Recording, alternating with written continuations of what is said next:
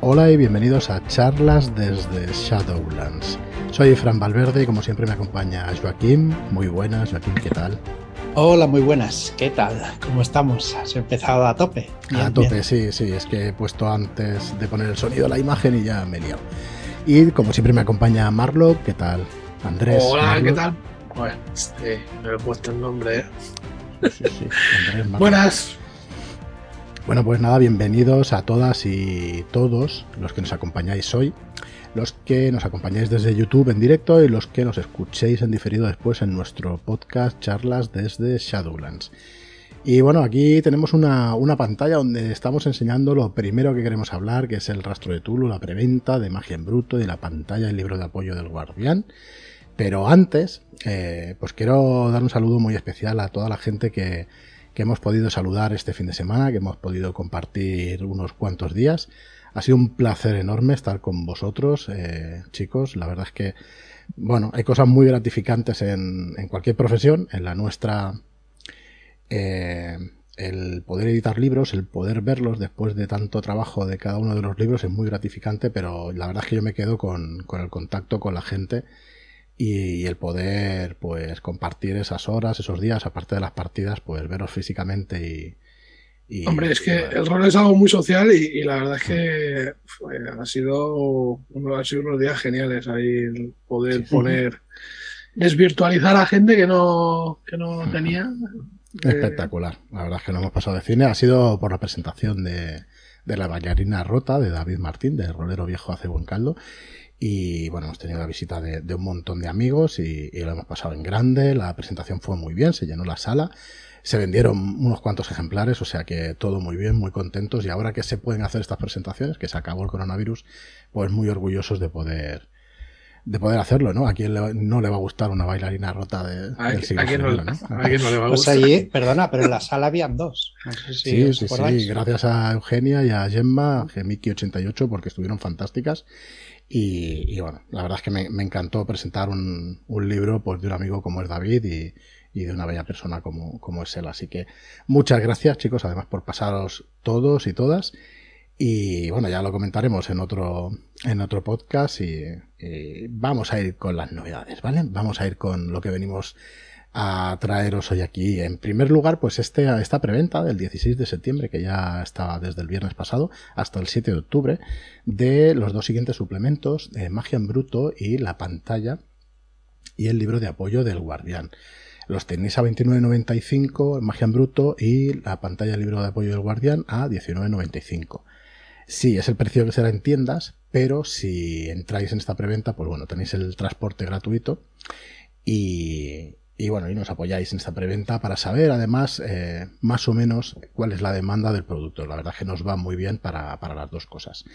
Así que bueno, echarle un vistazo que realmente está muy bien y la línea de, del rastro de Tulu pues con, con, fuerza y con ganas de que ya se empiecen a ver los libros en las tiendas. La semana que viene mandaremos un email con actualización de todas las fechas eh, de llegada a, a, la gente que entró en las preventa del rastro de Tulu y del resto de, de cosas, del Rey de Amarillo los archivos Armitage se están ultimando, le queda un par de días como mucho y, esperamos que en tres semanas, en dos, tres semanas estén los tres libros ya en, que empiecen a llegar a la casa de, la gente que entró en la preventa. El Rey de Amarillo exactamente igual. Pero bueno, mandaremos una actualización para que lo, para que lo sepáis. Más cositas son que eh, el libro del horror incesante comenzó a llegar la semana pasada. Esta semana está en tiendas. El día 23 saldrá en tiendas. Un libro que, bueno, nos encantó, la verdad, mm, pues eh, eh, publicar. Más lo que estuvo especialmente ahí atinado con las criaturas, perdió cordura, tiró varias veces, perdió estabilidad, la, poca, La, poca que tenía ya se, se fue al carajo. Pero bueno, sí, es un libro que la verdad es que, aparte de las ilustraciones, que yo la verdad quedé bastante contento con el resultado final, eh, es un libro que, ofrece muchas, eh, muchas semillas de aventura, unas criaturas muy interesantes y bueno, no sé, creo que en conjunto ha quedado una, cosa muy, muy guapa. No solamente para jugar a, esos terroristas, sino como referente para otros juegos, de luego. Sí, Joaquín lo conoce muy bien el libro eh, participaste en la traducción, eh, hiciste todas las semillas de aventura de los podcasts, que fueron un montón, no recuerdo. Fue bastante fácil hacer las semillas de aventura, nada más por traducirlo. Cada, cada criatura ya lleva una semilla o una explicación de cómo es. Y de ahí iba saliendo de mi cabeza pues la, la semilla que iba en cada podcast. O sea que bastante fácil de hacer semillas de aventura con este libro. Bueno, pues este viernes, este viernes 23, eh, el libro del horror incesante en tiendas ya por fin. Así que acercaos a vuestra tienda si no lo tenéis porque es, bueno, mm, ya sé qué vamos a decir nosotros, pero nosotros, pero realmente sí que creemos que es de los mejores bestiarios que han salido nunca para, para un juego de rol. Así que acercaos a tiendas echarle un vistazo. Y bueno, vamos a comenzar ya con lo que viene a partir de ahora. Y no es otra cosa que las novedades de la llamada durante este mes de septiembre. Este día 23 eh, tenemos ya una novedad de la llamada de Tulu. Vamos a ver, que lo vamos a ir poniendo aquí, que es un módulo que se llama En las noticias. Si recordáis cuando salió La piel de toro, La piel de toro 1920, eh, salió también un periódico que regalamos a la gente que había entrado en la preventa por la tardanza, porque nos atrasamos un par de meses en, la entrega y quisimos pues regalar, tener el detalle de regalar ese periódico. Ahora lo que hemos hecho es juntar ese periódico eh, con un módulo escrito por Ricardo Ibáñez que se llama En las noticias. ¿Y qué es en las noticias? Las noticias son tres aventuras eh, un suplemento de tres aventuras ubicadas en tres localizaciones de España y basadas en ese periódico. va a tener un precio de 18,95, 56 páginas en blanco y negro. Eh, y es un tamaño en letter, ¿vale? Es una revista con tapa blanda, pero es un tamaño en letter. Pero por 18,95 vais a tener tres aventuras, 56 páginas, con ilustraciones de Pablo Muzur, ¿vale? Muzur es el nick que podéis encontrar. Entonces, eh, es un periódico de La piel de toro 1920, el periodo es 1920, y está basado en, como os digo, en las noticias de ese periódico, estos tres, estas tres aventuras. Tenemos una aventura ubicada en África, otra en Barcelona y otra en Canarias. En África es Duerme mi bebé, el título de esta, de esta aventura. Es una aventura en el protectorado español de Marruecos de 3 a 5 jugadores y que no tengan experiencia previa con los mitos. Ya sabéis que se puede jugar también, pero que la, aventura brilla más si no tienen esa experiencia. La segunda es Justicia Gitana, se llama, es una aventura en, una Barcelona intolerante. Y es una aventura de 3 a 5 investigadores que ya deben tener alguna experiencia con los mitos. Y además que tiene eh, algo de vinculación con la primera aventura, con Duerme mi bebé. ¿Vale? Así que los que juguéis este Duerme mi bebé, pues podréis jugar después Justicia Gitana, que engancha una con otra. Y la siguiente es Adoradores del Mal. Es una aventura ubicada en Canarias, ¿vale? Ambientada en Canarias. Eh, y es una aventura en busca de la novena isla canaria. ¿Vale? De 3 a 5 jugadores también, con alguna experiencia en los mitos. Y eh, bueno, también está vinculada y sería ideal que se jugara después de la justicia gitana. Tienen unos nombres peculiares, no los he dicho porque lo iba a decir mal, ¿vale? Pero las aventuras en realidad se llaman Nini Yamumu, Duerme mi bebé, Barsani Fincalli, que es justicia gitana, y Fasa, eh, Faicanes Gaviot, o Gaviot, ¿vale? Adoradores del mal. Y la verdad es que, bueno, encantados de, de hacer esta, de, bueno, de hacer este suplemento. La verdad es que creemos que, que, gustará mucho porque es un complemento ideal para la línea de, de la piel de toro en 1920. Nuestra, nuestra intención con la piel de toro era, eh, fue crear una marca que ya existe como piel de toro, pero ha sido desarrollar productos para esta marca de la piel de toro. Al final de la presentación de novedades vamos a repasar también más pues eh, lo que viene de 1936 y qué productos van a venir a partir de ahí. Eh, pero bueno, esto es en las noticias. Esperamos que realmente que os guste, que os haga la misma ilusión que a nosotros, porque realmente pues tenemos muchas ganas de que lo veáis. Está ilustrada, está maquetada y está lista prácticamente para ir a imprenta, ¿vale? Esta está prácticamente terminada. Para que tengan una referencia más clara del autor, o sea, del ilustrador es el mismo que el del matadero, que es eh, Pablo Morzo. Bueno, esto el día 23 de septiembre. El día 30 de septiembre comienza la preventa de La piel de toro en 1936, Guerra Civil Española. Este libro es el segundo libro de la línea de La piel de toro, ¿vale? El segundo básico, digamos, de La piel de toro. No necesitáis piel de toro 1920 para poder jugar a este piel de toro 1936. Eh, mira, voy a responder esta pregunta que es importante. Nos pregunta Jemiki eh, si se podrá comprar el periódico los que no lo conseguimos con, en su momento. Viene dentro de las noticias. En las noticias incluirá ese periódico, ¿vale?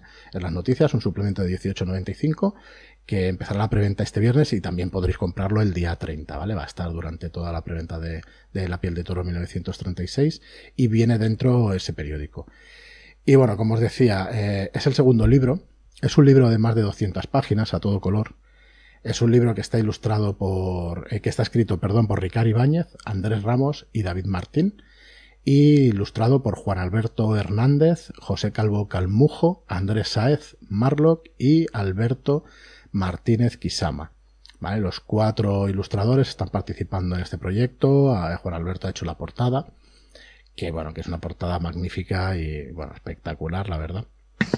un pasote. Ah.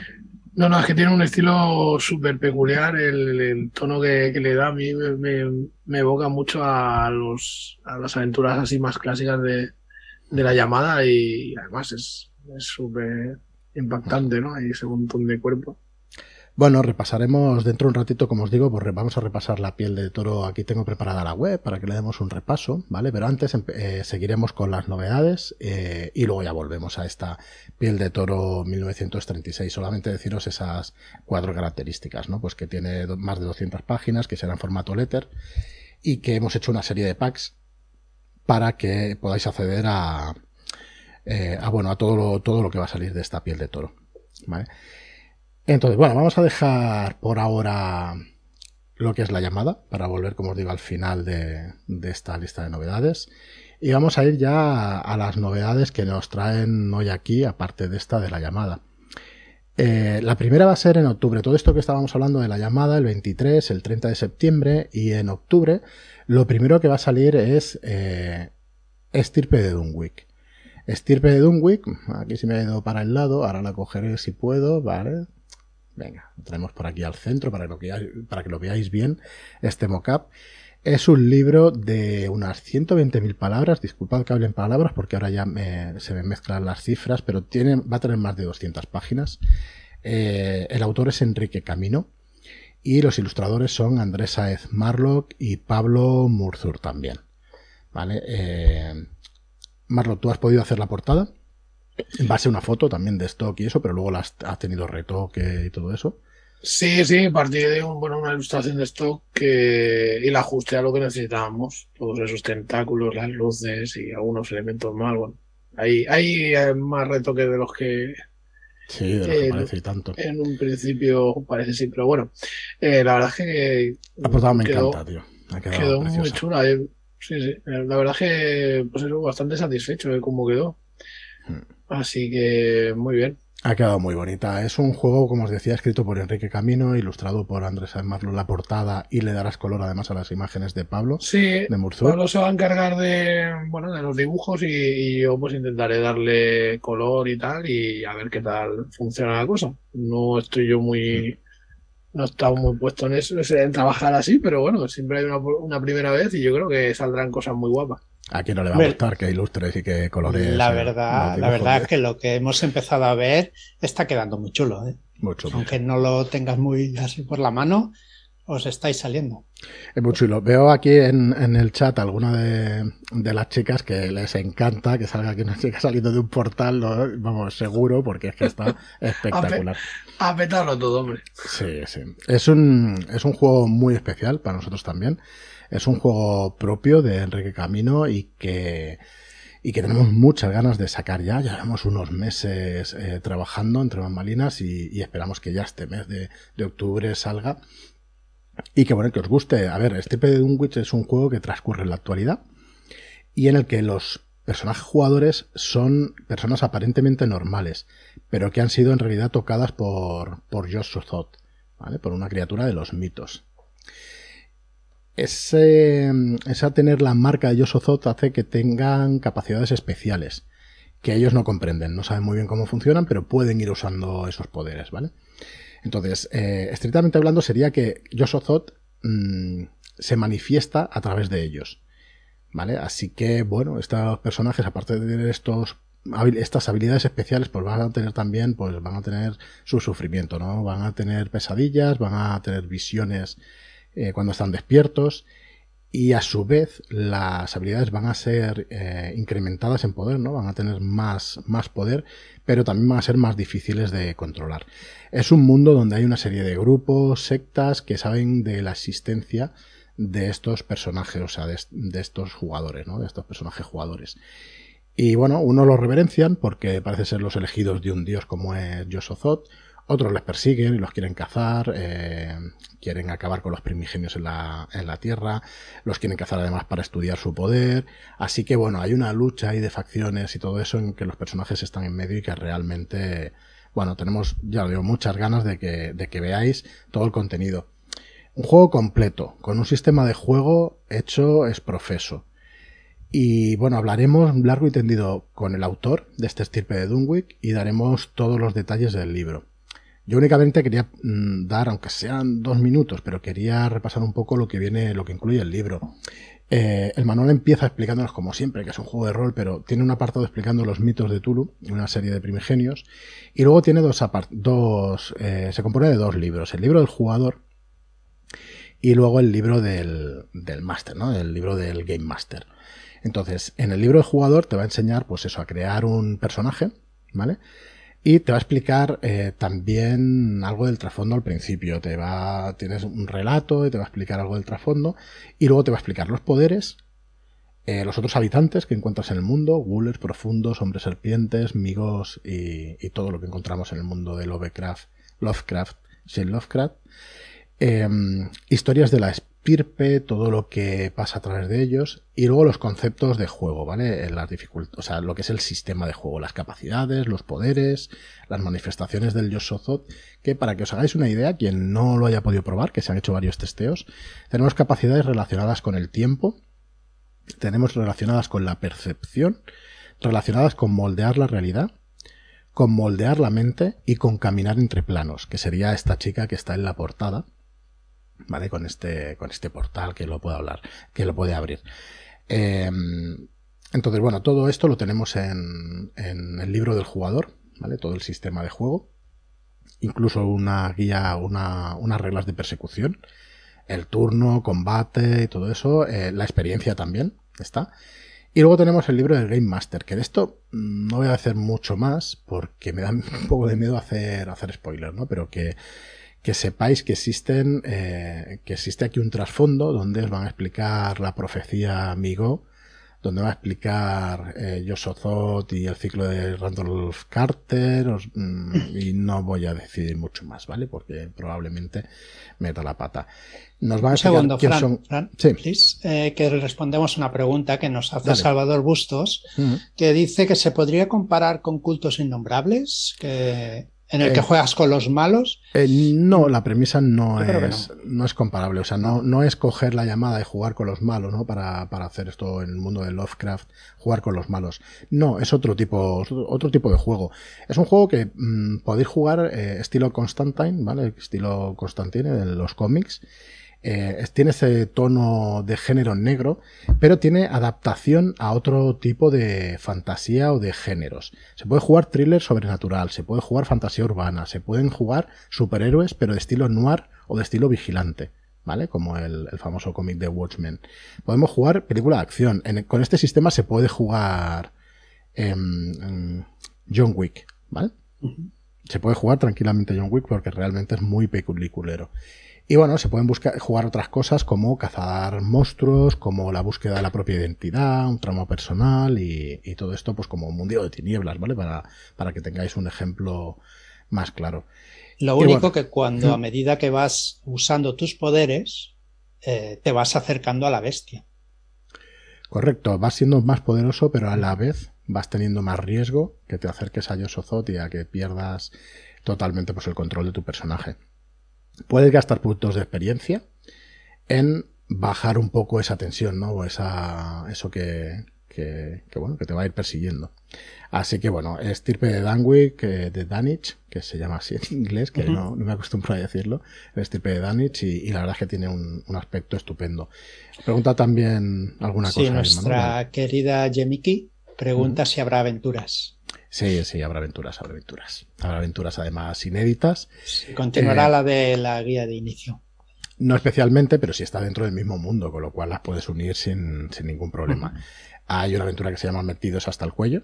Eh, está la aventura Libertad.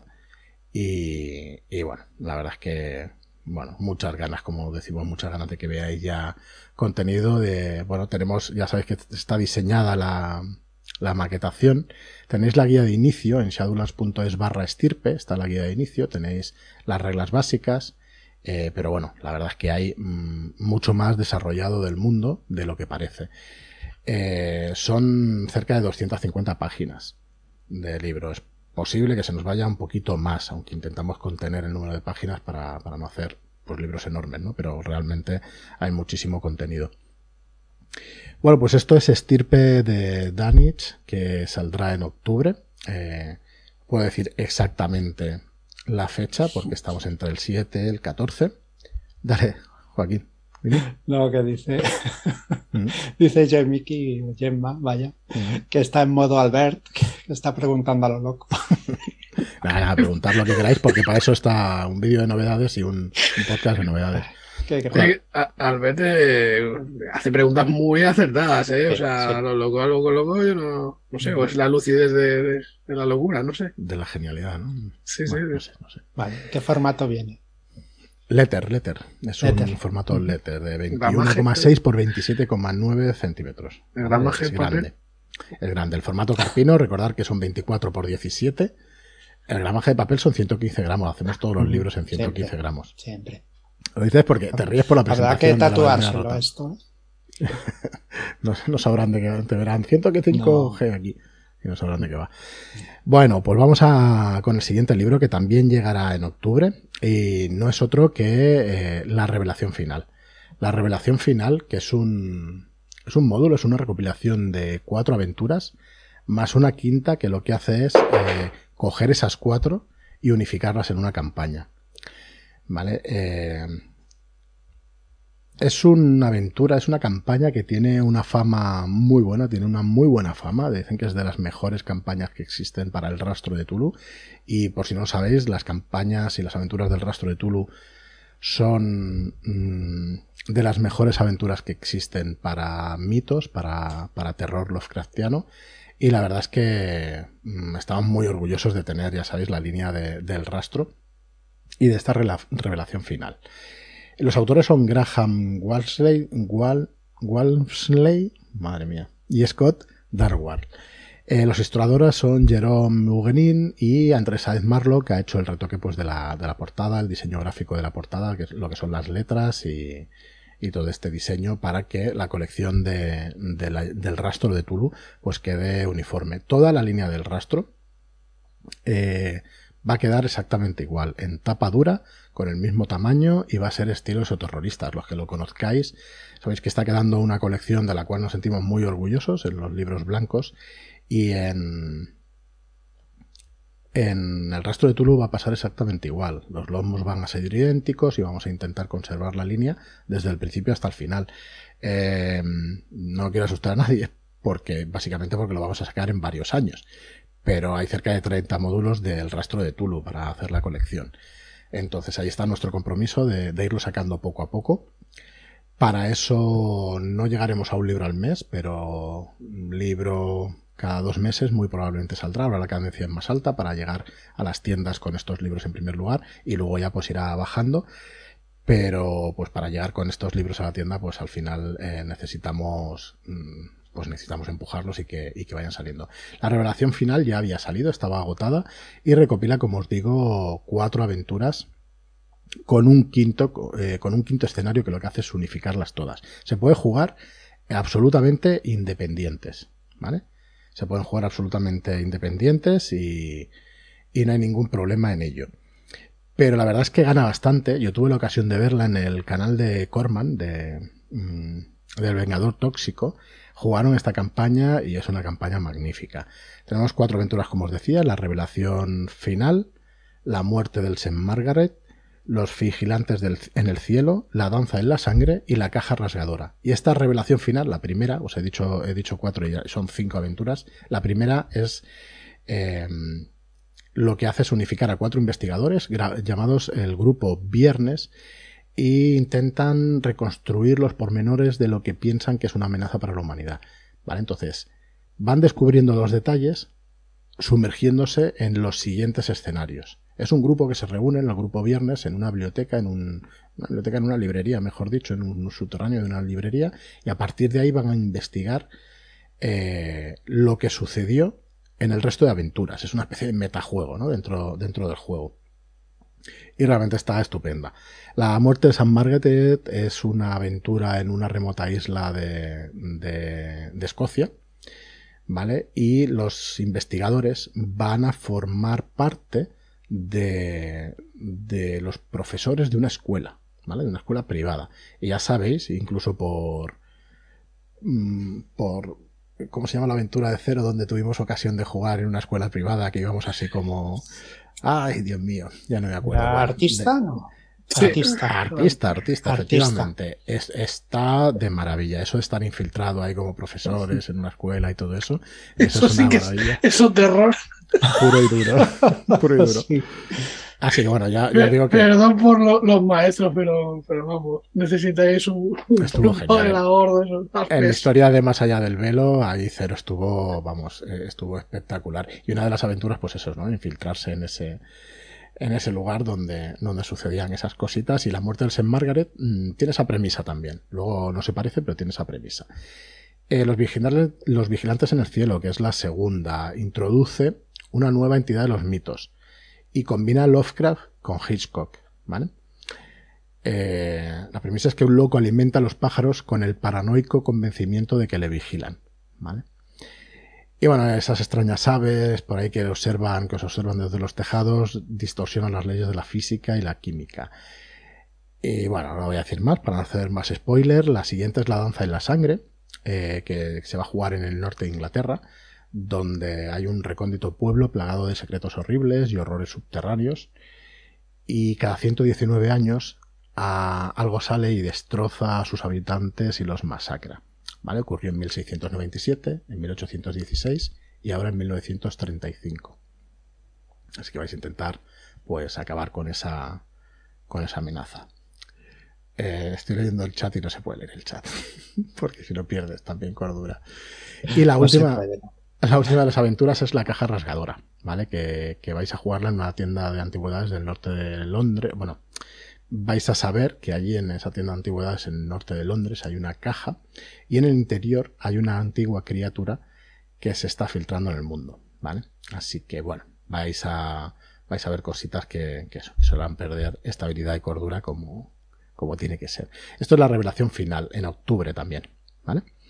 Entonces, eh, para que penséis un poco en cómo, nosotros planteamos el esquema general de las cosas, ya intuimos que no todo, o sea, no se puede llegar a todas las líneas. Entonces, lo que estamos haciendo es dividir un poco los productos y bueno, y intentar cada mes pues sacar alguna cosa de alguna de las líneas o ir abriendo nuevas cosas. Bueno, vamos con lo siguiente. Lo siguiente es, eh, es un producto propio también, pero que está basado en uno anterior. ¿Qué quiero decir con eso? Que es un suplemento de The Disantion, el, juego que, sacamos el año pasado y que eh, ya en octubre, por fin, ya tenemos la sanción de la Inquisición. Os voy a enseñar la portada un poquito más grande. La sanción de la Inquisición, un suplemento para The Disantion, escrito por Ángel González Olmedo y por David Castro que además vendrá acompañado por eh, aventuras de Tomás Endarrubias. Va a tener una de Ángel González Olmedo, que se llama, la aventura se llama Noctibus sine lune, en latín, y además eh, tres aventuras de Tomás. Discúlpame, Tomás, que no tengo a mano los nombres de las aventuras. Bueno, una de la colonia de Roanoke, Que la, tenemos por aquí en el chat. jugar. Supongo que la has visto. Sí, sí, lo he visto por aquí. Eh, pero bueno, por eso digo que me perdone que, no recuerdo los nombres, pero que vendrán en este libro también de la sanción de la Inquisición. Son tres aventuras, una de en España, las otras dos en Inglaterra, o sea que ampliará también el contenido del libro original. Y van a ser 128 páginas en el mismo formato en el que hicimos de Disantion, en el formato carpino, 24 por 17 centímetros. ¿Vale? Eh, los ilustradores son Andrés Saez y Marlock, los dos, juntos. Estoy sembrado. Ya me veo. Bueno, vas a mantener estilo, ¿no, Marlo? Que aunque te eche una mano quizá mayos en alguna cosa, es posible. Sí, aunque tenía alguna idea para, darle un aspecto un poco, bueno, eh, manteniendo la línea, pero añadiéndole alguna, algún elemento que me parece que puede quedarle muy bien. Así que sí, sí, sí. Va a ser en blanco y negro, un poco el mismo dibujo que, he ido haciendo en, esa en Y bueno, igual intercalo algo de color eh, puntual. El rojo puede quedar muy elegante cuando se, se usa así con el negro y tal. así que. Claro, tenía que apuntado 128 páginas en duotono, ¿no? Que son los dos tonos, esto, el negro y el rojo, que, quedó, que quedó muy bien. Bueno, Tomás, Tomás nos dice que Don Carlos o la fuerza del miedo. Esa es una de ellas. Esa es una de las aventuras. La otra puede ser el fantasma de una rosa. Correcto. Mm, mm, mm, no ha dicho nada más. Vale. Y la última es la de Roanoke, que no me acuerdo del título, pero es de una colonia inglesa que desapareció, ¿os acordáis, no? Que jugamos, que jugamos la aventura, no la íbamos a acabar, pero, pero que también nos dio bastante reparo, ¿eh? Yo no sé. Al final era inquietante y eso, y luego la persecución ya. Eh, no había tanta tensión. Y me acuerdo que usaste alguna técnica del libro. Del libro de Sirio, sí. Del libro de Sirio, sí, señor. Sí, eso de hazlos fisiológicos, ¿no? Hazlos que tengan necesidad. Sepáralos de esta manera, sí, hmm. que era. Bueno, al final está, uno de los personajes estaba meando. Tuvo que salir de la, de la tienda, estaban todos acojonados y bueno, pues te están meando, tú verás lo que haces. Y al final sí, sí, funcionó muy bien, funcionó muy bien la técnica.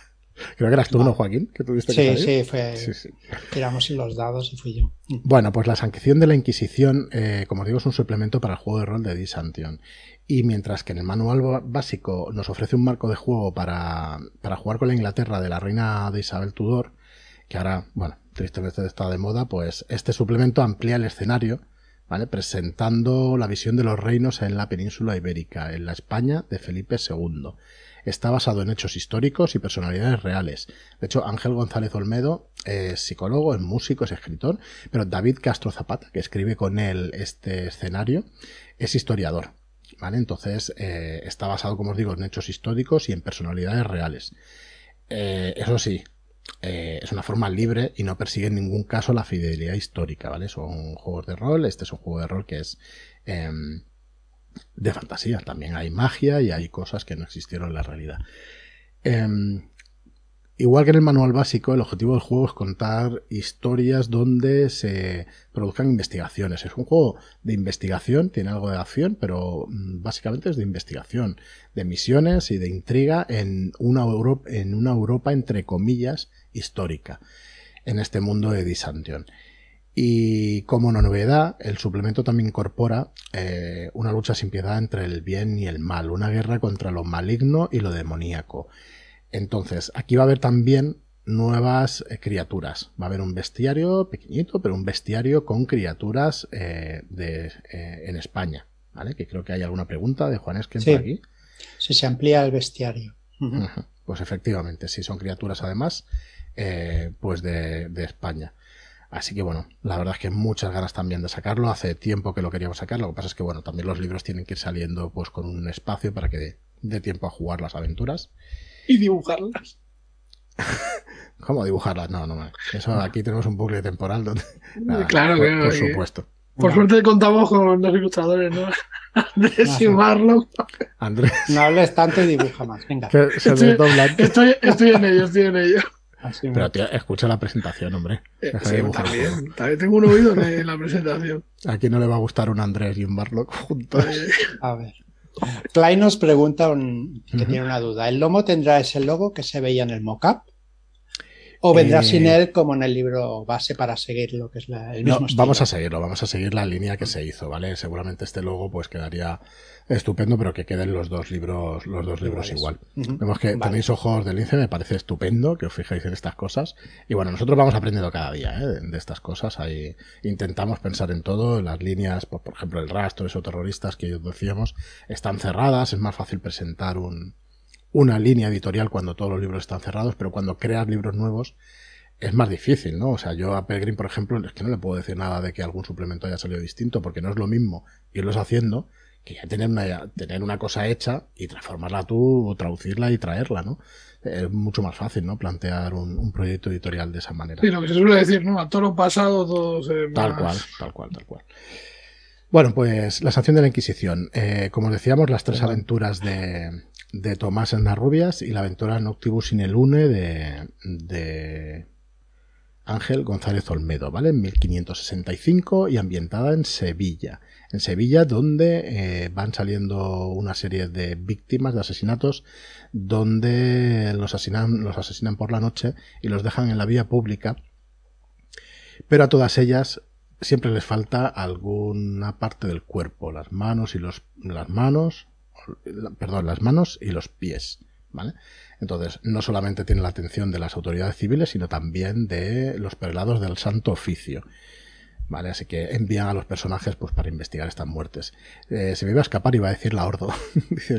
está aquí, que, ha llamado la atención de la Ordo y entonces hay que, hay que llevarlos aquí a investigar. Bueno, hasta aquí esta sanción, la sanción de la Inquisición, también en, en octubre. ¿Vale? Y en octubre tenemos Stipe Dunwick, de Danich, tenemos la revelación final, que vendrá con una sorpresita, que no he dicho nada, pero vendrá con una sorpresita la preventa, y la sanción de la Inquisición. ¿Qué tenemos para noviembre?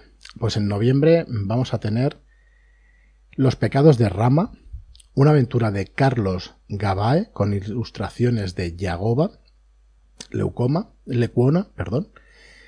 Eh, es una aventura como Boyland, es una aventura para la quinta edición del juego más famoso del mundo para el reglamento del juego más famoso del mundo. Para D&D al, al final, en definitiva. 64 páginas en blanco y negro en formato carpino. Escrita, como os digo, por Carlos García Baeza, Carlos Gabae, y es una aventura de fantasía clásica, de fantasía épica clásica. Eh, bueno, fantasía épica, pero tiene bastante de durillo, ¿eh? O sea, las ambientaciones ya sabéis que a nosotros nos gustan de, de ese estilo, pero es fantasía épica.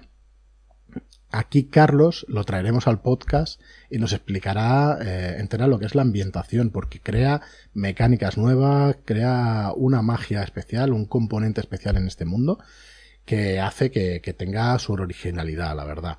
Eh, muy contentos de contar con Carlos. Es el chico que escribió eh, la última aventura del rastro de Tulu, de los Shadow Shots.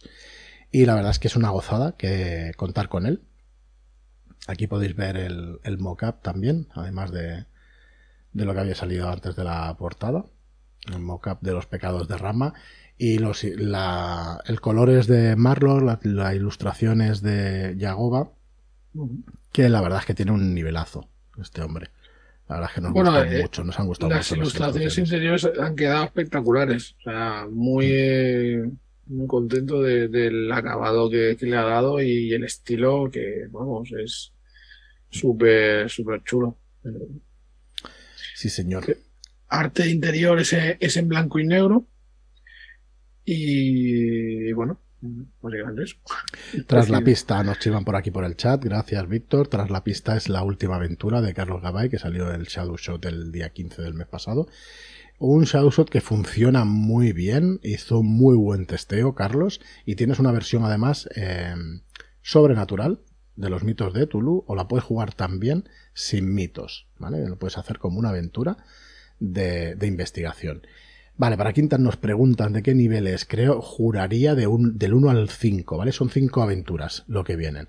Y juraría que es del 1 al 5. No os preocupéis que vendrá Carlos y nos explicará a fondo su aventura, sin hacer spoiler, porque tiene bastantes características que hacen que te destripe la aventura. Si habla, si se explica demasiado. ¿Vale? Así que, fechas barajamos para el, Los pecados de rama el 4 de noviembre. Lo que pasa es que no quiero decir días estrictos porque luego, pues, cuando haya algún cambio de fecha, Eh, para nosotros es todavía complicado programar los lanzamientos, pero sí creedme que tenemos un calendario y que intentamos seguirlos a rajatabla. Nos sale bastante, pero bueno, muchas veces pues no es, no es tan, no es tan fácil, ¿no? Eh, lo tenemos programado para el 4, viernes 4 de noviembre. ¿Vale? Y siempre normalmente estamos en tres semanas, cuatro semanas de preventa. La aventura está completamente terminada y completamente ilustrada. ¿Vale? Queda la maquetación y, bueno, realmente mm, muy contentos, muy contentos de poder contar con esto. También la testeo tres veces. Carlos es muy exhaustivo en, a la hora de trabajar y la verdad es que muy contentos con el resultado que nos da. Y ya de una aventura clásica de Duños, pero el giro que le da también las ilustraciones de Yagoba hace que tengan esta oscuridad y que, que molen mucho, la verdad. Ya es, tío, es que... ¿Verdad? guapas, sí. Bueno, eh,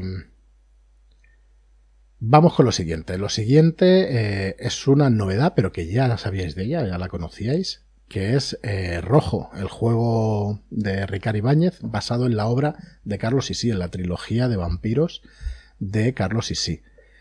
Mm, un juego que estamos deseando que lo probéis, un juego que además tiene el sistema Everywhere, nuevo sistema que esperamos que también os guste, igual que Stirpe de Danwich o de Danich, que realmente está estupendo. Entonces, Rojo también tiene fecha de noviembre y Rojo va a ser un libro, mmm, iba a decir breve, no exactamente, porque va a tener un tamaño carpino, unas 50.000 palabras, y eso significa que nos vamos a unas 120, 150 páginas. Vamos a depender un poco de las aventuras que está acabando Ricard.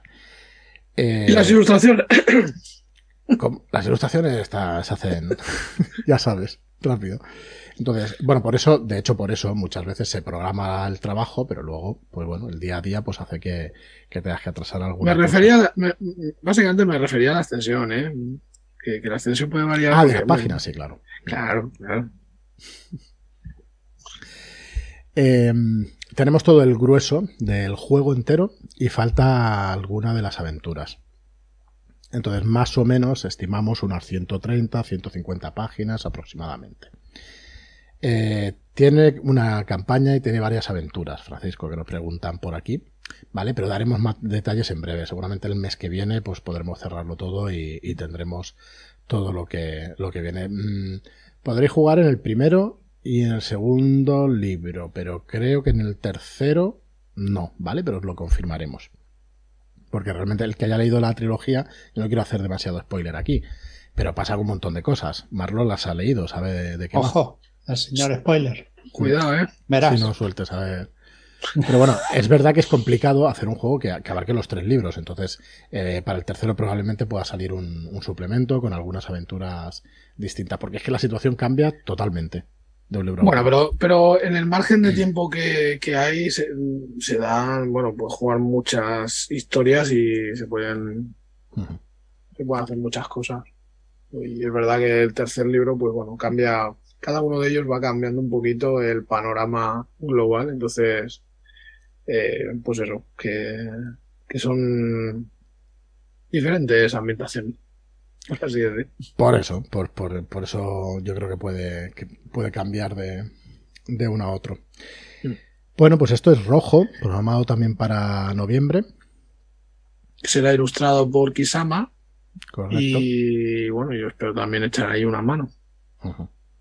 Nos pregunta si haremos libreto de iniciación.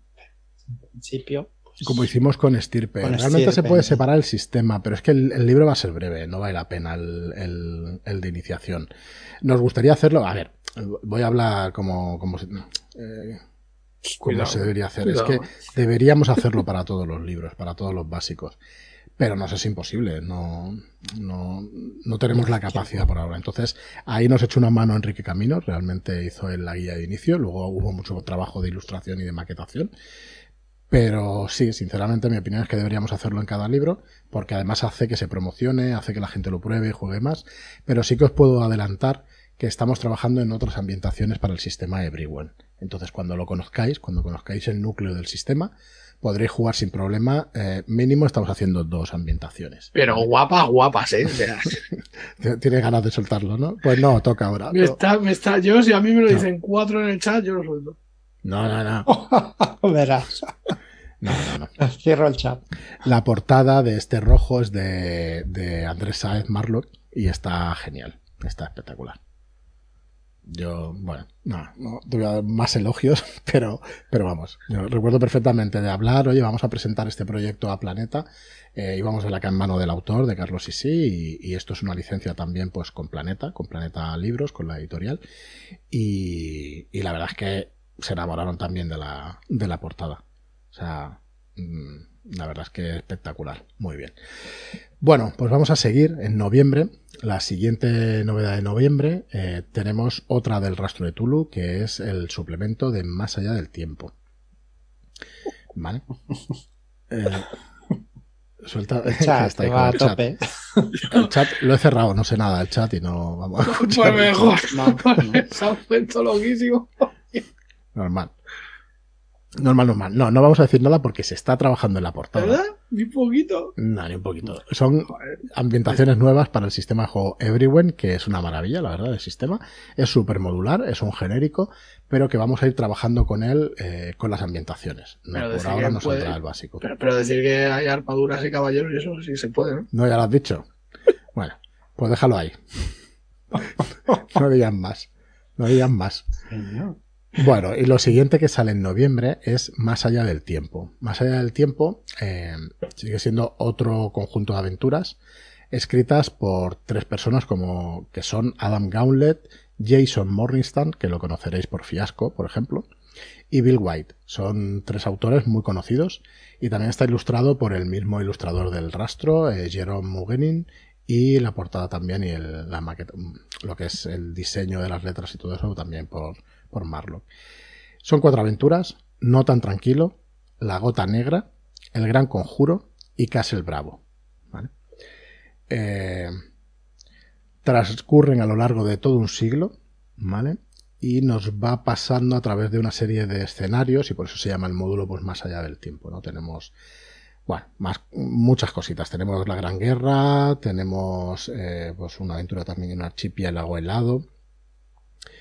Tenemos eh, pues un escritor de ciencia ficción famoso en El Gran Conjuro. Conoceremos a Philip K. Dick, por ejemplo, y luego Castle Bravo en marzo de 1954, donde los investigadores son marineros y científicos. Así que bueno, tenemos un, poquito de todo para, para abrir boca con este último suplemento del año del rastro de Tulu. ¿Qué más tenemos? Esto en noviembre. En noviembre que tenemos los pecados de rama, tenemos rojo, más allá del tiempo, y tenemos una, una pequeña sorpresa que no habíamos anunciado hasta ahora, que es eh, un libro escrito por Álvaro Loman, que se llama eh, Ser Rolero, una guía práctica. Es un libro, es un libro, es un ensayo. Eh, yo creo que lo mejor es que viniera Loman y nos lo explicara en persona. Lo mejor sería que estuviera con nosotros, pero no, no le hemos llamado, la verdad. Así que vendrá un día al podcast y nos explicará, y nos explicará exactamente qué es. Pero bueno, este libro, mmm, si alguna vez habéis tenido inquietud a explicarle a las demás personas qué es ser rolero, lo podéis hacer con este libro es como si estuvieras jugando a rol explicándole a los demás eh, lo que supone para ti ser rolero y todo lo que conlleva. Eh, no me sé, yo lo he leído el libro, no me sé explicar mucho mejor y preferiría que lo explicara él con sus palabras, pero realmente es un libro que, que se lee enseguida, es un libro de lectura muy fácil, es mucho más breve que el de Sirio, ¿vale? Es nuestra línea de, de teoría rolera, si la queréis llamar así. Y, y realmente eh, ¿Por qué un libro con Loman? Porque, bueno, va a salir, eh, teníamos Crónicas de Skullkill número 1, la 2, la 3, o sea, la campaña está dividida en tres volúmenes, pues tenemos las tres patas de una mesa. Faltaba un cuarto, pues es este ser rolero, pues para apoyar bien la mesa encima de, de sus libros, ¿no? Como saben. Y por supuesto que es, es coña absoluta. Que baje Álvaro Loman y lo vea. Correcto. Bueno, todo esto, eh, lo de que baje Álvaro Loman y lo vea es una, pues una broma interna porque él hace un podcast los jueves en charlas desde Shadowlands que es que baje de Lowe's y lo vea un podcast para roleros a los que les gusta el sistema de juego Gamshow. ¿vale? Está hecho pues para explicar el sistema de juego Gamshow y todas sus uf, facetas, sus formas, todo, todo lo que eh, Eh, ¿A quién no le va a gustar que Loman explique su libro? ¿A quién? Pues, pues a todo el mundo, claro que sí. Así que bueno, que venga y que nos explique esta guía práctica de ese rolero, porque bueno, tenemos muchas ganas de, que salga esto en, en noviembre. Y vamos a ir por último por diciembre que va a ser eh, esto de aquí, que llevamos mucho tiempo también con esto anunciado, llevamos unos meses con Hotel Lovecraft anunciado, y es un juego de mesa que vamos, eh, tenemos el, placer de sacar con este portadón que hizo Marlock para, para este juego. Es un juego hecho por Oliver Marnil. Oye, disculpadme un momentito. Eh, la ilustradora de, del libro Serrolero es, la mujer de Álvaro Loman. No sé si tienes por ahí el nombre, Marlo, que lo pasábamos antes. Disculpadme que ya la memoria no me da. pues espérate, que lo busco por ahí, porque Sí, pero estamos encantados de que, de que sea así. Y muchas ganas, la verdad, de. Clara Varela. Correcto, porque muchas gracias, Clara, por esas ilustraciones. Y bueno, ahora sí, Hotel Lovecraft por Oliver McNeil. Eh, de hecho, es un juego en el que se podrá jugar eh, online, se podrá jugar por Roll 20 y podré jugar también en físico. ¿Vale? Tiene una serie de pistas de audio y una serie de material para poder jugar a través de Roll 20. Entonces es ideal para jugar en familia, es un juego familiar, ¿vale? No es un juego duro para y es un juego donde hemos de escapar de ese hotel Lovecraft donde nuestro personaje va a estar pues retenido, ¿vale? Contra su voluntad hemos de encontrar una serie de llaves, tiene unas mecánicas muy sencillas, tiene mucho de libro juego también y vamos a tener que escapar de ese hotel. Vienen unas pistas de audio que hacen que nos sumerjamos más en, la, en, el ambiente, en la ambientación, aunque podemos rolear hasta el infinito, porque bueno, Marlock eh, está pues ilustrando, está diseñando unas, las cartas del juego eh, y la verdad es que están súper evocadoras. Vienen a, ser cartas que tienen unas cuantas cosas como, como si fuera pues Dixit, la verdad. tiene, tiene un puntito Dixit con un montón de, significados distintos y que evocan una barbaridad. Así que bueno, eh, esto será diciembre, ¿vale? Pregunta si es rejugable. Sí, sí es rejugable. Sí es rejugable. Lo que pasa es que eh, ciertamente como un libro juego a la que lo juegas una serie de veces, pues te, vas a saber la historia, ¿no? Los caminos, pero realmente mm, de las 50 o 60 tarjetas que hay, que creo recordar de cartas, pues igual en una partida te van a salir 15, 12, una cosa así. Entonces sí, es bastante rejugable, pero bueno, bastante es una serie de partidas. Así que... Eh, nada, nos dan las buenas noches, ¿no? Fase de mantenimiento. Buenas noches, gente guapa, y a Fran. Así que gracias, fase de mantenimiento. Gracias, Manu, que sé quién eres. Y, nada, esto es Hotel Lovecraft en diciembre. Vamos a tener también otro, eh, otro juego en diciembre que es eh, The Yellow King 2. Eh, el Rey de Amarillo 2, Las Guerras. Vamos a ver si lo puedo poner aquí porque no lo había puesto en el lienzo, no lo había preparado, pero lo tengo enseguida. A ver si lo tengo por aquí. El Rey de Amarillo, Las Guerras. Venga, aquí lo tenemos. Bueno, como ya sabéis, El Rey de Amarillo es un juego eh, que hemos comenzado por París, está en imprenta ya y vamos, estará en tres, cuatro semanas como mucho por aquí ya. ¿Qué es El Rey de Amarillo? Las guerras. Es la segunda parte de este juego de rol. Son eh, módulos que se pueden jugar independientemente. Y en diciembre nos llega este Las Guerras, donde una realidad alternativa, eh, en una realidad alternativa los jugadores asuman el papel de soldados metidos hasta el cuello en el gran conflicto europeo de 1947. ¿Vale? Intentan mantenerse con vida en un cambiante e inquietante campo de batalla y además investigan los misterios sobrenaturales generados por las maquinaciones ocultas del rey amarillo y sus rebeldes hijas. Eh, hasta aquí la sinopsis y yo de este tengo muchas, muchas ganas que vean el material que hay gráfico. Marco, ¿te acuerdas de las máquinas estas voladoras de, este escenario Que, está espectacular? Eh, le disteis, tanto tú como Kisema, un aspecto gráfico fantástico con cuadros de época mezclados con, técnicas de pintura de matte painting eh, pintadas por encima, utilizando también estas IAs modernas que hay. A mí me gustaría un día que hiciéramos algún programa y aquí en YouTube que enseñaras lo que te saca una IA y lo que haces tú después. porque creo que sería interesante de ver. Porque esta imagen que veis de este soldado demacrado, bueno, con estos rasgos eh, de locura y completamente, pues, comido pues, por, eh, por, mm, por esta carcosa, ¿no? Por, esta, por este mal del rey de amarillo, no tiene nada que ver con lo que te saca una IA. O sea, hay un montón de Bueno, al final es, sí, pero bueno, eh, no deja de ser un poco un collage, ¿no? O sea, tienes diferentes referencias, diferentes elementos generados y luego tú vas haciendo pues una especie de puzzle de Frankenstein y vas haciendo pues eh, que todo más o menos se vaya integrando. Entonces, en principio, bueno, sí que es verdad que es una herramienta potentísima, eh, cada vez más, y lo será todavía mucho más, pero bueno, no es este momento de hablar de las IAS, pero sí, eh, el hacer una charla al respecto, pues, por descontado, eso es, está garantizado. Sí, sí, lo tenemos que hacer porque, no sé, yo creo que es muy interesante para la gente que, la gente sepa exactamente lo que te saca una IA y sepa exactamente qué, partido le puedes sacar y qué puedes aprovechar. Hay muchas, ahora mismo hay muchas, muchas herramientas a disposición de la gente eh, con las que poder trabajar y generar imágenes espectaculares y luego ya si trabajas sobre ellas para conseguir lo que tú quieres, porque uno de los problemas que tiene, digamos, la IA es la comunicación con ella para que saque cosas eh, más cercanas a lo que tú buscas. Eh, resulta movida, pero, pero bueno, es complicado, ¿no? Que, se hmm. acotara a lo que tú necesitas exactamente. Entonces, bueno, sí, eh, podemos hacer, o ya haremos una charla de esto.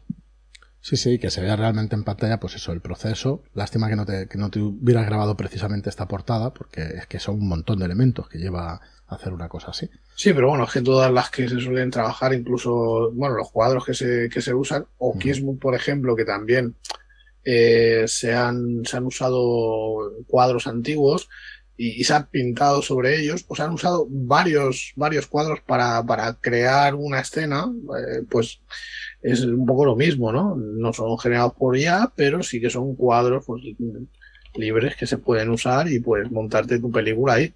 Entonces, eh, aprovechando esos elementos, claro, son, maestros de, la técnica y, los cuadros son... claro, o sea, si, si yo lo único que hago es destrozarles el trabajo mordillo. Pero bueno, al final eh, sí que se genera una imagen que se ajusta a lo que se necesita para, para la ambientación. Entonces, bueno, muy bien, pues nada, algún día de estos a ver si podemos hacer algún directo y, enseñar estas cositas. Y bueno, nos vamos a volver, estas son las novedades que hay para, para este trimestre del año. Y nos vamos a volver a la llamada, nos vamos a volver a esta piel de toro 1936 porque vamos a explicar eh, qué vamos a ofrecer esta piel de toro 1936, qué es y qué vais a encontrar. Para ello nos vamos a ir a la página web página web que la tenéis en shadulas.es barra toro y que aquí tenéis lo que es la portada de Juan Alberto, que es una maravilla, Juan Alberto Hernández, y que además en este libro participáis los cuatro ilustradores que trabajan con nosotros y faltaría Pablo, que es posible que también haga alguna cosita, ¿verdad? Más lo que queda por ahí, de hecho en las noticias lo está haciendo él. Sí, Pablo también está trabajando en las noticias y, bueno, es, lo, vamos a tener también. Así que en este estamos, estamos tirando de todos los ilustradores así tentaculares que, hemos usado. Y muy, muy, buena, la verdad. Poder contar con todos ellos es un, es un lujo. Vale, entonces vamos a ver más adelante qué viene además de esta piel de toro 1936 en los planes de, bueno, de, esta línea, pues mantenerla, que al final no dejan de ser aventuras y suplementos en, España para jugar en la llamada de Toulouse séptima edición. Entonces, en esta piel de toro 1936 vamos a ofrecer tres packs, ¿vale? Vamos a ofrecer mm, tres maneras de hacerte con él. Por un lado tenemos el primer, la primera opción es tener el libro básico más tres láminas, a la manera del rey de amarillo, que sacamos tres láminas, pues aquí también tendremos ese, ese libro básico con tres láminas de regalo. Las láminas no van a salir en ningún otro sitio que no sea de preventa. las tiendas que tengan preventa a través de nuestra distribuidora también van a tener estas láminas. Lo digo por si alguna tienda nos escucha, que sepa que, bueno, que intentamos cada vez más, además, pues estar, estar por ellas. Esta es la primera opción, el libro más las tres láminas. Esto saldrá el 30 de septiembre y estad muy atentos a vuestro mail, que igual tenéis alguna sorpresa al respecto.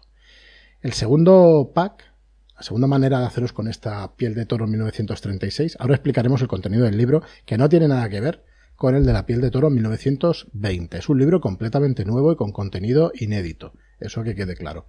Vale, entonces, si no eres un guardián que se conforme con lo básico y quieres más, tenéis la caja de la piel de toro, donde incluimos el libro básico de la piel de toro 1936. Luego os explico qué viene, porque sí me gustaría desarrollar un poco lo que viene en, esta piel de toro. Vienen las tres láminas que vienen en el pack básico. Viene un periódico con las noticias de la época, igual que el de 1920. ¿Vale? Viene el periódico. Vienen cinco pasaportes, ¿vale? Que servirán de salvoconducto a sus personajes. En realidad es una hoja de, personaje diseñada por Calmujo, por José Calvo Calmujo, que ya se utilizó en la ShadowCon, los que pudisteis ir la visteis, y hemos decidido sacarla aquí en esta caja y en este pack porque la verdad es que queda espectacular hacerte la hoja de personaje con estos pasaportes. Vienen cinco, por si juegues con cinco jugadores, un juego de dados exclusivo con... Eh, tiene esa antigüedad ¿no? que le da la época de la guerra civil Luego tenéis un mapa de España con las ciudades, posiciones y situación al comienzo de la Guerra Civil en 1936 para ambientar realmente, o sea, bueno, el mapa es real, o sea, se ven los frentes y se ve la disposición, pero, pero bueno, más que para jugar, pues es para ambientar. Y luego tenéis también la caja para poderlo guardar todo. ¿Vale? Así que este es el pack de la piel de toro 1936 con un precio de 64,95. ¿Vale? El precio está muy ajustado, mm, realmente ajustado, y esperamos que, bueno, que os guste y que realmente funcione. Eh, tenemos muchas ganas de tener esta caja entre las manos. Sería nuestra primera caja y la verdad es que es un placer hacer un producto así con una línea como la de la piel de toro. Venga, más lo que te he visto que le quitabas el micro. Hombre, es que, joder, eh, yo creo que todo el contenido que va a llevar va a merecer mucho la pena y, luego, joder, la primera cajita, que claro, esto es un empuje. Si, si sacamos cajas y hay respuesta, pues podremos animarnos a, lanzarnos con más. Porque hay otras cajas por ahí que, hacen ojitos, ¿eh? ya no te voy a dejar hablar más, macho. O sea, hablas tú y sube el pan aquí. Vale. Y luego, por, eh, finalmente, pues tenemos una tercera caja que es para los que no pudieron o las que no pudieron entrar o no, no han entrado en, en la piel de toro 1920, pues este pack, el pack primigenio, pues eh, aquí lo tenéis todo lo que, lo que ha salido de la piel de toro, ¿vale? la piel de toro 1920, las noticias 1920, el libro de la piel de toro 1936 y el resto de cosas que hemos dicho, ¿no? Las tres láminas, el periódico de, de noticias, los cinco pasaportes eh, para hacer la hoja de personaje, el juego de dados, el mapa de España y la caja. ¿vale? Eh, intentaremos, sí, que quepa, que quepan los dos libros en la caja, pero yo creo que va a ser demasiado porque pesan una barbaridad. ¿eh? Los libros de la piel de toro son, son gordos. Los que ya lo tengáis sabéis que pesan un montón. Vale. Así que bueno, estas son las tres maneras de haceros con, con esta piel de toro. Aquí tenéis un, un vídeo que igual oís el sonido.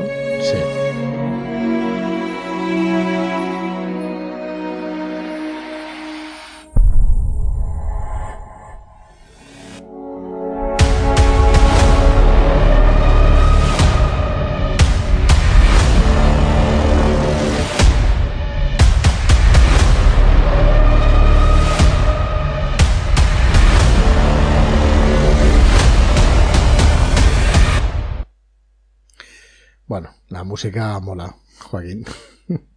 que ya no sé si te lo he dicho o no. Y bueno, ¿qué es esta piel de toro 1936? Eh, ¿Qué contiene? ¿Qué va a contener el libro de este suplemento que, como os decimos, es un contenido inédito? Y va a contener, eh, tiene siete capítulos. la estructura es la misma que la de la piel de toro 1920. Es muy parecida, ¿vale? Van a decir la misma. Mm, nos están haciendo ya preguntas que me parecen importantes. Si en las noticias, ¿vale? Eh, se podrá comprar aparte, no os preocupéis, los que tenéis ya 1920 se podrá comprar aparte en las noticias, ¿vale? Y estad atentos al mail que tendréis alguna sorpresa, así que tranquilos que, lo podréis adquirir sin ningún problema. Lo que no nos parecía, o sea, aquí falta lo que es en las noticias, ¿vale? Pero estará, el día de la preventa estará, no os preocupéis que lo podréis adquirir. El tema es que ya cuatro packs, ¿sabes? Pues mm, complicado, cada vez más cosas y eso, y al final queremos hacer preventas sencillas que se vean claramente lo que incluye cada cosa. En las noticias saldrá este viernes y luego tendréis también el viernes que viene eh, la posibilidad de comprarlo también con la preventa de la piel de toro de 1936. Como os decía, el libro son siete capítulos. El primero es la información completa de cómo era la vida en la retaguardia, las nuevas modas y modales de la época, la economía de la guerra, la iglesia en cada periodo, los cambios en la justicia y su aplicación, la educación, las noticias, las disputas internas, ¿vale? Tema político. Hay mucho de, sabéis que Ricardo Ibáñez es historiador y, bueno, y se le, vamos, aquí se le ve totalmente. Eh, de hecho, lo visteis también en 1920, en La piel de toro 1920, que es un libro que tiene cerca de 30 años y que está vigente hoy en día. Es un suplemento espectacular. Luego tenemos información sobre la vida en las calles, las zonas de interés de dos capitales enemigas durante la guerra el Burgos de la Nueva España y la Valencia de la República, ¿vale? Y los dos con mapas, ¿vale? Luego tenemos información de 15 hechos sangrientos, macabros y misteriosos que te harán perder la cordura, como las bodas de sangre de Níjar y los fantasmas del cabo Pilates. Otro apartado es cómo se trataba la locura en aquella época, los psiquiátricos y la llamada psicosis de guerra entre los combatientes. Tenéis también el bestiario, que son 15 monstruos de leyenda en la España de la Guerra Civil, totalmente distintos de la piel de toro 1920, y una sección con 20 semillas de aventura misteriosas y terroríficas directamente relacionadas con la década. Son, son muy buenas las semillas, ¿eh? yo las he leído, son espectaculares. Aquí veis una de las ilustraciones de Kisama Martínez. Aquí tengo que decir que la documentación para hacer estas imágenes viene directamente de, recreadores de la guerra civil y de, gente que entiende del tema militar. Vais a poder ver armas reales, eh, reproducciones de armas reales o ilustraciones, pero que están basadas en armas reales. Hemos podido tener la suerte de hacer eh, Sí, en este caso eso es un, la verdad es que es un punto a favor para ser rigurosos en cuanto a, periodo histórico, porque sí que es cierto que en este caso el tema militar y tal, contar con ese apoyo, pues nos viene súper bien. Y, para eso, para ser fieles a, a lo que aconteció y tal. Totalmente. Pues aquí veis esta ilustración de Kisama Martínez y esta otra eh, que es Arturo, el que no lo reconozca, que sepa que es Arturo Losada, que está en el chat de charlas y es un Nuestro querido community manager. Correcto. Y bueno, aquí hablando de la edición, ¿no? Del material que viene, del arte de la piel de toro, del color, de las ilustraciones y todo eso. Y esta, por ejemplo, pues es de Calmujo. Esta ilustración que me parece espectacular el reflejo de estas gafas con los pacientes de este hospital. Hombre, aquí, Calmujo se ha lanzado por todo lo alto con. Ha dejado atrás el tema de los mapas y se ha puesto ahí manos a la obra con, el arte. Y, bueno, arte, pero con mayúsculas, ¿eh? Sí, señor. Guapísima, o sea, las ilustraciones que. Ahora veremos más, un poquito más adelante vamos a ver, vamos a ver alguna más suya porque es espectacular. La piel de toro viene con cinco aventuras. El tratamiento del doctor Mendoza, de Ricardo Ibáñez. Es una aventura no lineal que nos transportará a un, sanatorio de reposo mental donde los personajes sufren amnesia producida por electroshocks. Así que tendréis que descubrir cuáles son vuestras verdaderas identidades, por qué estáis allí y qué está pasando más allá de las apariencias.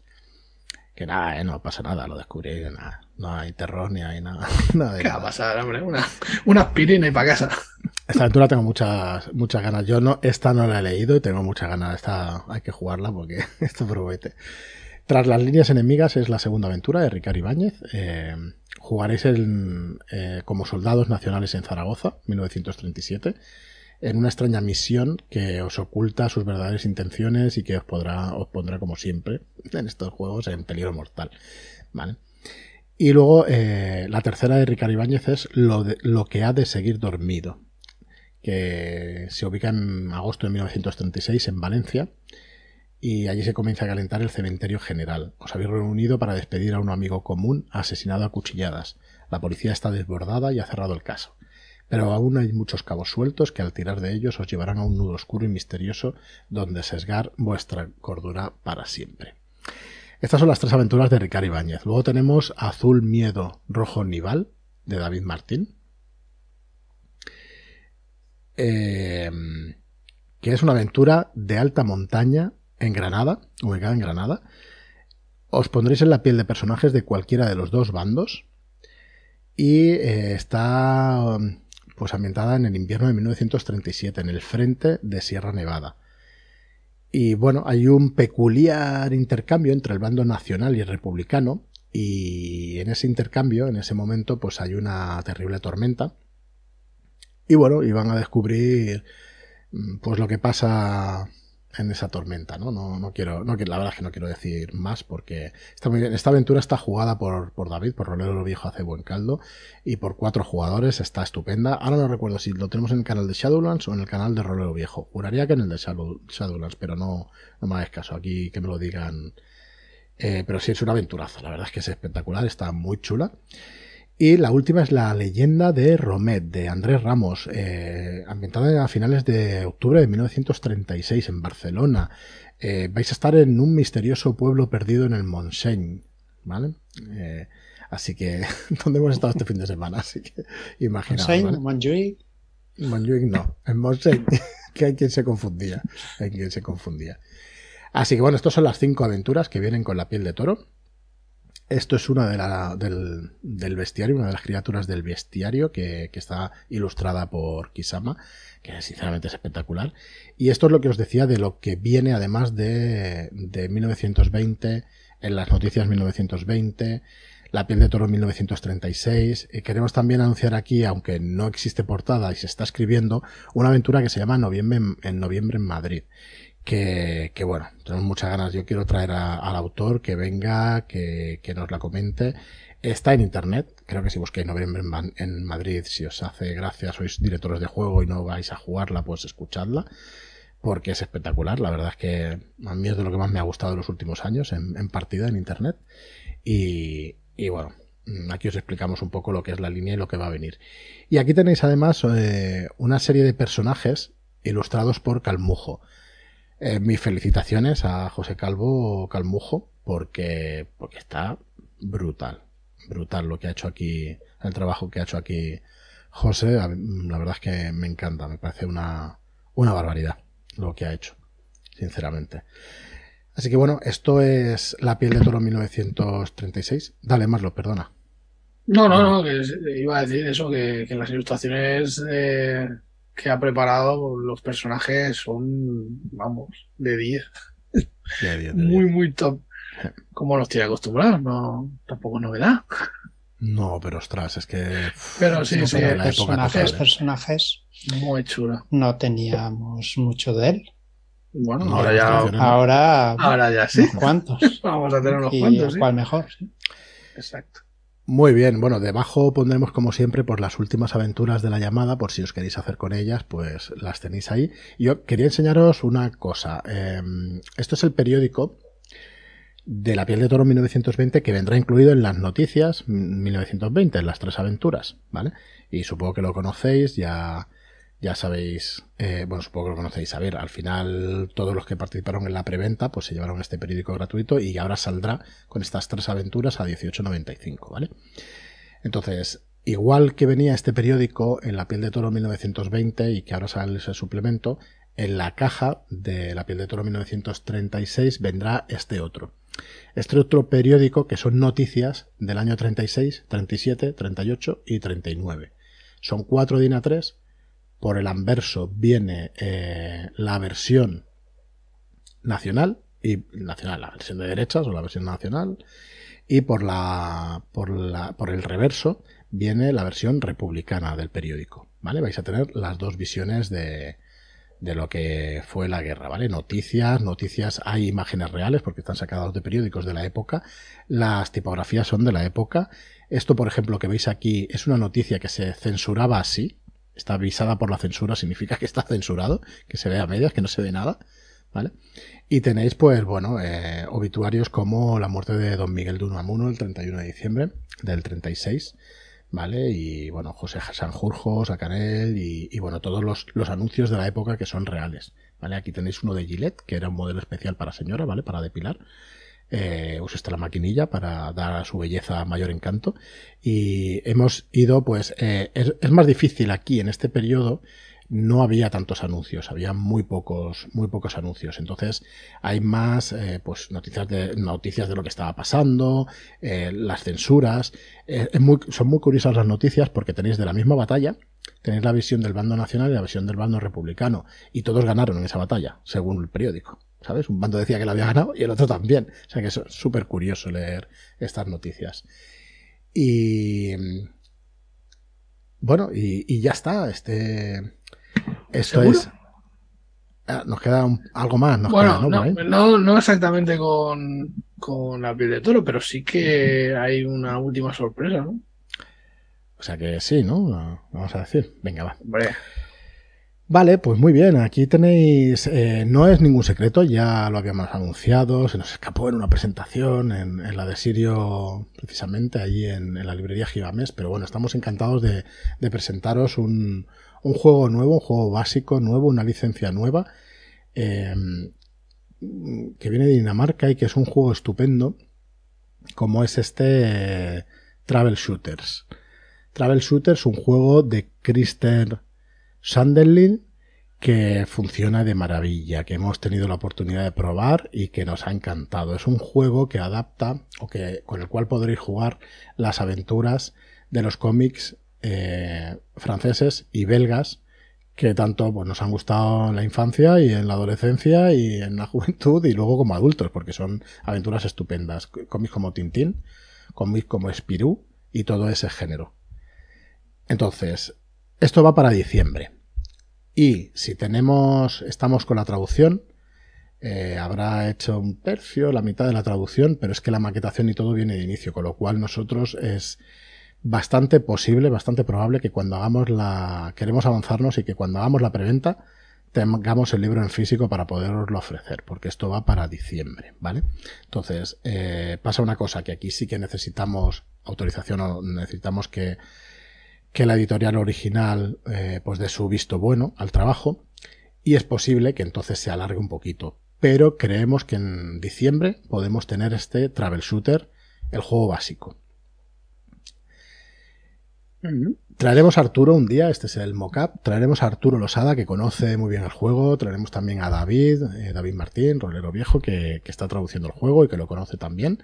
Es un BRP, son, eh, se juega con dado de 100, pero tiene unas mecánicas que se adecuan muchísimo al tono y al género del juego. La verdad es que es espectacular. Nosotros pudimos jugar la, la misión de inicio, una de las, de las misiones de inicio. Una aventura muy, muy, muy sencilla, pero que lo pasamos de maravilla. La verdad es que le cogimos el tono cómico, o le cogimos, o le dimos el tono cómico, ¿no? Porque a quién no le va a gustar una partida cómica. Hombre, es, es muy pulp eh, es cierto que, fue una partida muy pulp y muy, bueno, eh, muy al lío, ¿no? Pero, pero hubo momentos que fueron la risa y también con muchos guiños, yo creo que hubo unos cuantos guiños a esos cómics de, Tintín como Spiro, como dices. Y bueno, ahí descubrimos a un gran personaje. a, un Álvaro Skullkill, ¿no? Sí, sí, estuvo muy guay, la verdad es que muy divertido. Eh, va a venir acompañado este libro básico de, estos dados, de dados rojos con, con, estas, eh, con estos símbolos. También tiene dos dados amarillos. Y también viene un pasaporte para la hoja de personaje y la pantalla de Travel Shooters, ¿vale? Ahora paso rápido porque llevamos ya un ratito. Y, bueno, la verdad es que muy contentos, muy contentos de poder traer este juegazo. Yo creo que capta muy, pero que muy, muy bien el tono de estos cómics, de, este género, franco-belga, de los cómics franco-belgan, franco-belgas. Y sobre todo es divertido, pero están muy bien hechas las mecánicas para, conseguir ese tono, de verdad. ¿eh? O sea, tengo muchas ganas de que las expliquemos y de que las veáis. ¿Qué más? Eh, viene también el suplemento. Hay un suplemento que ha ganado el, el ENI este año. Así que, que bueno, este Travel Shooters, que bueno, que esperamos que esté además en físico en diciembre. Esperamos llegar a tiempo y que lo tengamos en, en diciembre para que ya en la preventa, pues que en pocos días, en cuanto acabe la preventa, podamos, podamos mandarlos. Y bueno, ahora sí que podemos decir que, que está todo. Eh, preguntas antes de que nos marchemos y que tenéis alguna pregunta. Preguntas, preguntas. La que se ha repetido más es a quién no le gustaría hmm. alguna cosa, pero bueno, poco más. De preguntas ya no queda ninguna. Vale, entonces si queréis hacer alguna, eh, que no ha apuntado sin hilo, nos pregunta si, si tiene el lomo un número uno, significa que habrá un número dos. Mm, bueno, pues veremos, lo iremos descubriendo con el tiempo.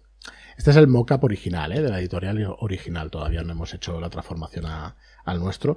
Pero sí, suele ser después de después del 1, pues, pues suele venir el 2. Así que es posible, es posible que venga el 2. Lo que no recuerdo ya si uno de los suplementos, el del U-Boat, que es el de la aventura, pues viene ya con el número 2 o no es así, ¿vale? Ya, ya os lo confirmaremos, que explicaremos el, el juego más adelante. Eh, hay muchas más cosas de las que estamos trabajando, pero para el año que viene, pues, pues bueno, no. Eh, esperamos cumplir con todo lo que hemos dicho y que vaya saliendo. Tenemos un par de cosas que habíamos anunciado, pero que no queremos deciros fecha hasta que no estemos completamente seguros de que vayan a salir. ¿Vale? Eh, de hecho, es War by Sale y Fear of the Dark, los dos reglamentos de miniaturas. Mira, lo preguntan ahora, precisamente. Efectivamente, se anunció junto a Hotel Lovecraft para junio de este año pero nos hemos atrasado porque no hemos podido promocionarlos como se merecen. Está traducido, están traducidos, eh, pero es que queremos hacer unos vídeos de promoción, queremos que se sepa cómo se tiene que jugar incluso antes de que, de que salga, ¿vale? Así que esa es la razón de por qué no ha salido. Y bueno, nada más, no sé si tenéis algo más, Marlock, Joaquín. Mm. No, nos pregunta si hay alguna noticia de suplementos para Robota. Vale, pues hay una campaña que está desarrollando Sirio, que la verdad es que no sé en qué punto está, pero sí, en principio está esa campaña y esperamos que... Bueno, el juego está agotado, distribución, con lo cual esperamos que con esta campaña podamos reimprimir el, libro básico, eh, porque la verdad es que, bueno, funcionó muy bien y salió muy bien. También, eh, también tendremos reimpresión de técnicas, consejos y trucos para jugar a rol, pues está a puntito también de agotarse y para, para Navidades esperamos que lo tengamos de nuevo en tiendas. Así que bueno, realmente muy, muy guay. ¿Qué más? Sí, nos dice Andrax si habrá juego de miniaturas de barquitos. Sí, sí, se va, se retrasa, pero por eso, porque no hemos podido pues hacer esos vídeos de explicación de cómo se juega y todo eso. Y nos pregunta si habrá edición en físico de los Shadow Shot de, de, de Hiromi. Eh, igual que hemos hecho de historias de Más Allá del Velo, igual que haremos con el de Álvaro Lomán, sí, muy probablemente habrá versión en físico de los, de los Shadow Shot de Hiromi. Eh, lleva 6, faltan otros 6, hay 12 aventuras escritas. Así que bueno, más que suficiente pues para, para sacar un libro, que realmente son aventuras estupendas y son para quinta edición. Y las tiene también orientales, pero en este caso pues es una campaña para, para quinta edición que poquito a poquito va desarrollando. Así que eh, estupendo. Dale, me parece que hay más preguntas, ¿no, Joaquín? Sí, hay, eh, a medio plazo hay alguna aventura de terror tipo Wamatse. casi todo lo que hacemos es de terror.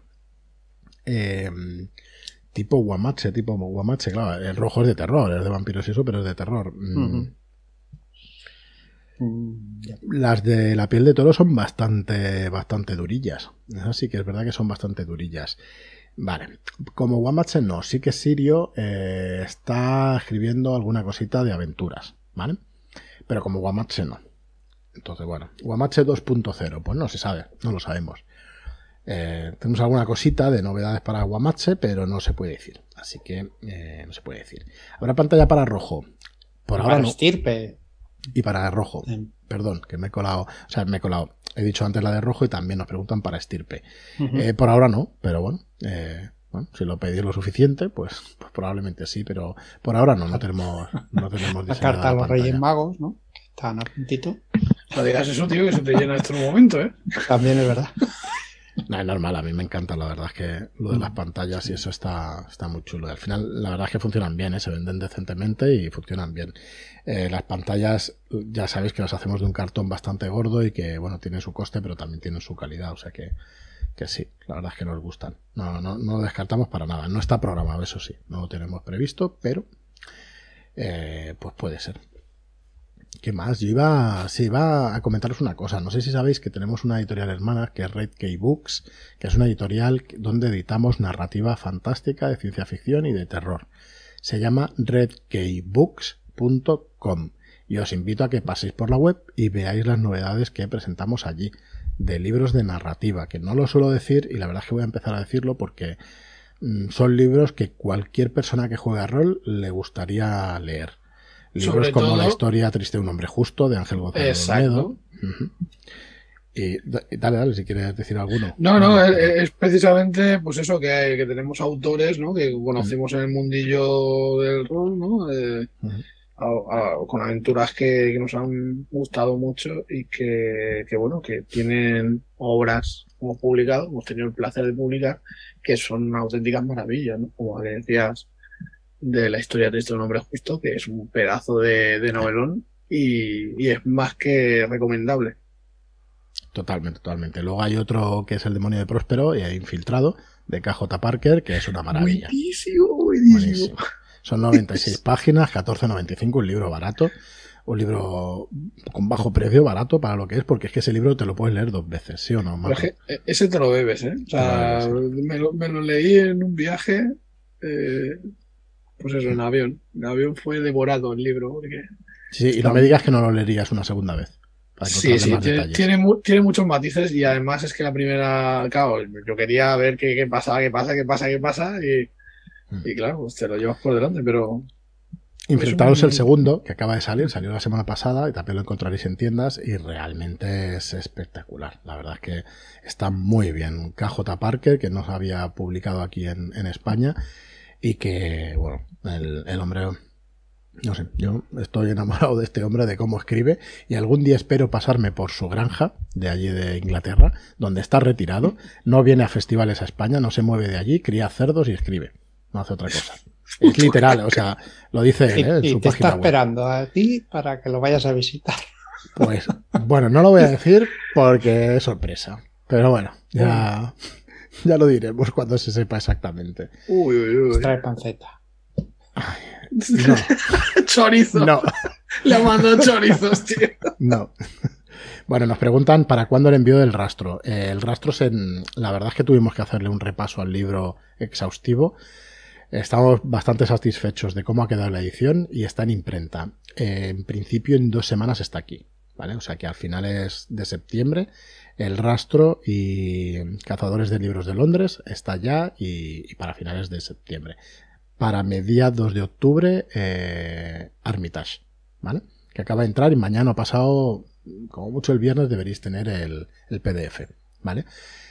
Eh, quiero felicitar aquí a Kisama por las ayudas de juego de, de joder, me salen los documentos Armitage. ¿Tú te crees? Claro, ya son, ya es hora y media. Ay, de, de los archivos Armitage. De los archivos Armitage. Eh, felicitarle porque han quedado unas ayudas de juego espectaculares. Vamos a liberar también una versión de las ayudas de juego en color para los que compraron eh, los, eh, pues, los, archivos Armitage, ¿vale? Para los que compraron el libro. a lo mejor los liberamos para todo el mundo, pero claro, no tiene mucho sentido. Está espectacular, realmente espectacular. En la edición en papel saldrá en blanco y negro, pero luego los tendréis en PDF en color. Están hechas a mano, las ayudas de juego están escritas a mano, estas notas del profesor Armitas. Así que, no sé, muy, muy contentos, muy contentos. Así que podemos decir que Kisama es Armitage. Pues nos tendrá que. Bueno, no lo digo que es spoiler. Pero bueno, Kisama habrá que cogerlo algún día para alguna partida. Para alguna partida y, habrá que llevarlo al podcast que, nos cuente un poquito. Totalmente. Totalmente. Bueno, pues nada, pantalla para rojo nos pide Caótica Eris, pero bastante, bastante fervientemente. No sé. Supongo que. Ha habido unas cuantas. Que le gusta, sí, sí, la pantalla. Peticiones, sí. Eh, claro, supongo que pantalla para rojo, eh, bueno, cuanto más los pidan, ¿no? Más, más posible será. No, no, no lo descartamos para nada porque, porque las pantallas funcionan, la verdad es que funcionan. Así que bueno, y no sé para qué quieres pantalla, porque al final juegas online, Caótica Eris, así que. Pero bueno, nosotros encantados. pero cuando se junta. Eh, lo mismo, para Matadero y Hidden Core 2 estamos acabando los PDFs, van para imprenta para mediados de octubre. Ahí me parece que nos hemos atrasado un mes, una cosa así. ¿Vale? Eh, nos ha pillado quizá el tema de agosto y eso, y al final las previsiones, pues bueno, te desbordan, pero sí que están a puntito ya de, salir. No os preocupéis que están a puntito de salir. Bueno, nada más. Eh, eso sí, la, semana que viene tendréis un email actualizando todas estas preventas que hay ¿vale? Para que veáis el estado y cuándo van a llegar, porque la, fecha la tenemos bastante, bastante final. Ya. Nada más. Muchísimas gracias a todas y a todos por, estar, por acompañarnos. La verdad es que los directos están muy bien. Eh, para dirigirla en físico, bueno, está bien, está bien saberlo, Caótica Eris. Y jugarla en presencial con Marlo, que eso es un buen objetivo para una pantalla, sí señor. Un buen objetivo. Ni tan mal, ¿eh? Yo ni tan mal. Así que bueno, lo vamos a dejar aquí. Eso, agradeceros a todas y a todos que nos acompañéis de esta manera. En los directos estamos teniendo las novedades, pues unos 100, unos 100 usuarios conectados, unas 100 personas viéndonos, que, es un placer para nosotros. Hemos intentado hacerlo un poquito más distendido el programa de hoy, pero creo que ha quedado lo suficientemente clara la información y, cualquier duda que tengáis, pues ya lo sabéis, redes sociales, un email a info arroba por aquí leo, sí, Álvaro, tienes que venir a hablar de tu libro, porque yo vengo a hablar de mi libro, pero tienes que entrar aquí en directo a hablar de, tu libro, así que estupendo. Y bueno, nos vamos, nos vamos antes de que alguien pregunte por Agentes de las Noches. Muchas gracias a todos, eh, buenas noches y hasta la próxima. Muchas gracias, hasta la próxima. Y gracias a todos los trolls y las trolls que estáis ahí. Vale, Marlon. Ahora sí, adiós.